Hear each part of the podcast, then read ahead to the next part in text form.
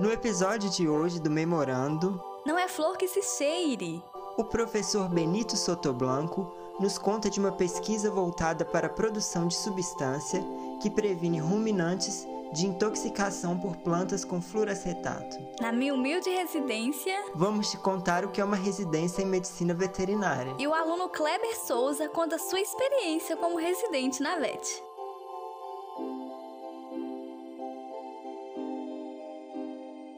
O Memorando é um podcast que busca ligar a história à atualidade, a população à universidade. Eu sou a Simone. Eu sou o Guilherme e nós fazemos parte da equipe CMemorVet UFMG. O Centro de Memória da Veterinária é o espaço que, como diz o nome, zela pela memória da Escola de Veterinária da UFMG. Desde um acervo material, como aparelhos antigos, materiais didáticos, até um acervo imaterial, como relatos, depoimentos, entrevistas. Através desse acervo, nós buscamos evidenciar as narrativas da escola, trazendo à tona memórias importantes. Porque também não basta apenas colocar esse acervo à mostra para o mundo. É necessário atrelá-lo a um contexto. Um aparelho antigo vai além de sua importância funcional.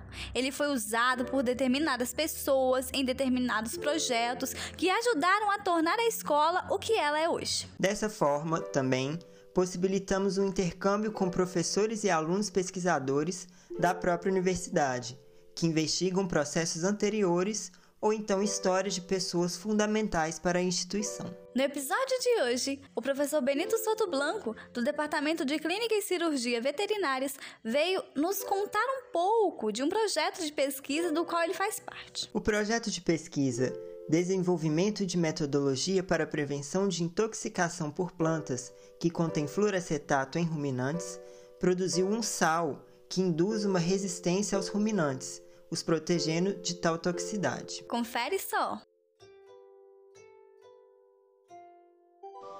Olá, meu nome é Benito Sotoblanco, sou professor do Departamento de Clínica e Cirurgia Veterinárias, Escola de Veterinária da UFMG.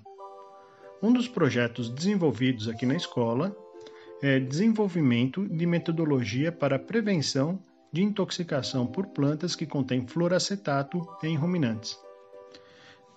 No Brasil, cerca de um milhão de bovinos morrem por ano por intoxicações por plantas.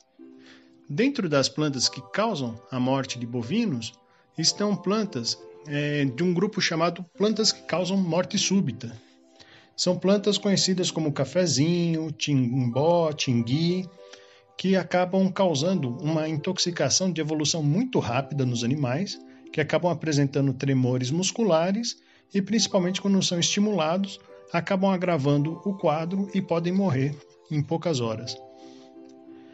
A gente desenvolveu aqui na escola de veterinária um sal que pode ser adicionado ao alimento dos bovinos, é, ração, sal mineral, que acaba induzindo uma resistência nos animais por desenvolvimento de bactérias no rumen que degradam o princípio tóxico dessas plantas.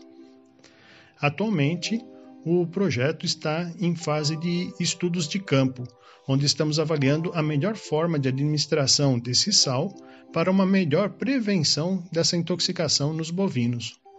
Esperamos que não demore muito para esse produto estar disponível no mercado. Obrigado.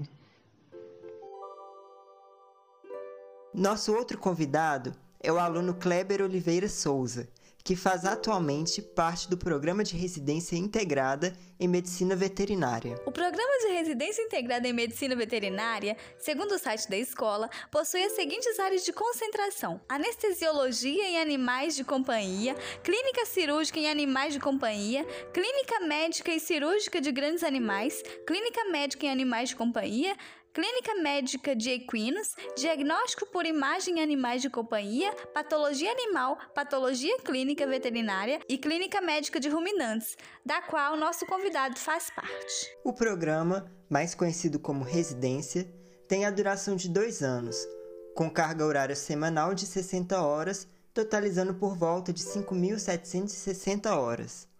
Para ingressar, é preciso que o candidato seja graduado em medicina veterinária e aprovado em processo seletivo pela coordenação do curso e comissão de residência multiprofissional. O profissional médico veterinário residente recebe mensalmente, durante todo o programa, uma bolsa de trabalho, de acordo com o estabelecido pelo Ministério da Educação. Oi, pessoal. Vou falar um pouquinho da minha jornada na medicina veterinária. É, meu nome é Kleber, me ingressei na escola de veterinária pelo UniBH no segundo semestre de 2014, onde eu me formei no segundo semestre de 2019. Antes de eu entrar na veterinária, eu trabalhei como açougueiro, né? minha família tinha um, um açougue, então eu trabalhei bastante com eles. É, minha família também trabalhava com carvão, então trabalhei bastante tempo também na carvoaria com meus pais. Nós passamos por uma fase de crise bem grande, então foi preciso eu ajudar minha família. Né? Então trabalhei na carvoaria com eles, ajudar nas despesas de casa e acabei sacrificando um pouco meu ensino médio.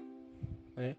Então eu me lembro que no início da faculdade, né, quando eu entrei na graduação, é, foi tudo muito difícil para mim. Com isso sobrava pouco tempo para estudar.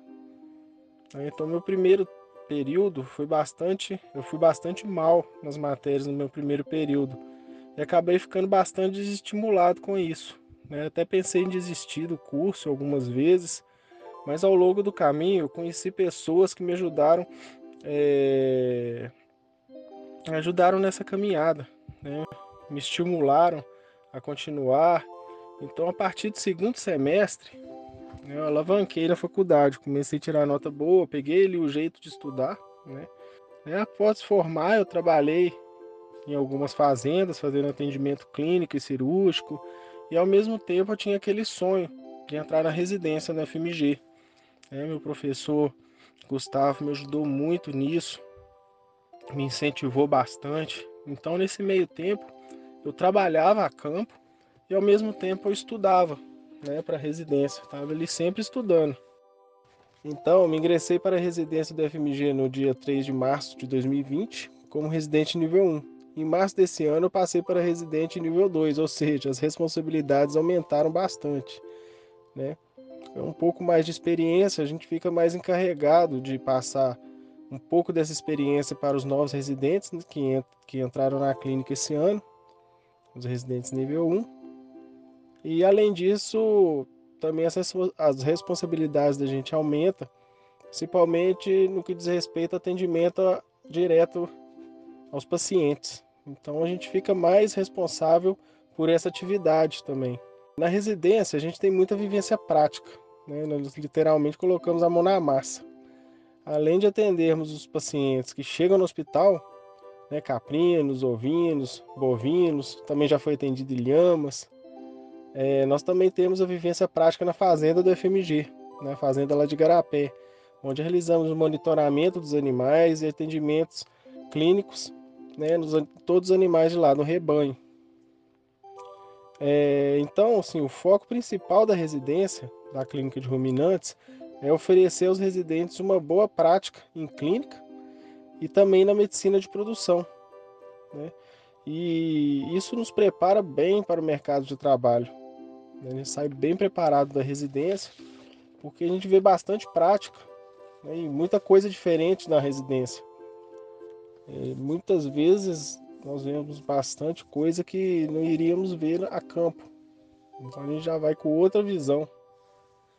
Então vale muito a pena para quem quer entrar na residência, para quem tem esse sonho, vale muito a pena. Eu digo isso de coração para vocês, porque é muito bom. Assim, em comparação ao mestrado, o mestrado é mais aquela teoria, né? Você vai estudar tudo sobre medicina de produção, as matérias, vai ter a linha de pesquisa, é, experimentos, coisas do tipo. Então, assim, acaba que não vai ter tanta prática como na residência. A residência é focada bastante em prática, né? Então é uma ótima oportunidade para quem deseja mexer, trabalhar com ruminantes. Nosso episódio de hoje fica por aqui.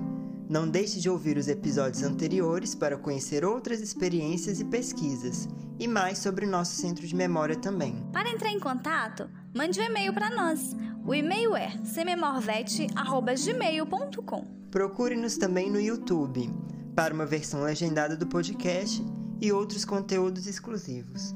E não deixe de seguir nosso Instagram, arroba Lá você vai também poder conhecer nossa loja virtual. Esperamos que tenham gostado e até breve. Tchau!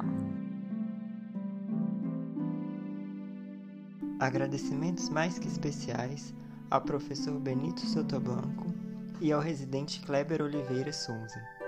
O memorando é um projeto totalmente criado, produzido e editado pela equipe Sememor UFMG.